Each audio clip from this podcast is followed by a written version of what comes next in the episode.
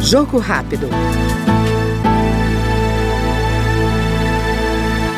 O deputado Enio Verri, do PT do Paraná, defende o fortalecimento das universidades públicas Segundo ele, esses são centros de excelência de desenvolvimento, inovação e pesquisa vitais para o desenvolvimento do país. A destruição das universidades públicas faz parte de um grande projeto de incentivo ao crescimento das universidades privadas em detrimento do serviço público. Isto é muito ruim para o estado do Paraná, porque normalmente a instituição superior que é privada, ela só dá aula, ela não incentiva a pesquisa, não incentiva a extensão, acaba sendo um grande colegião. É na universidade pública que se dá inovação, a pesquisa, o desenvolvimento. Este foi no Jogo Rápido o deputado Enio Verri, do PT paranaense.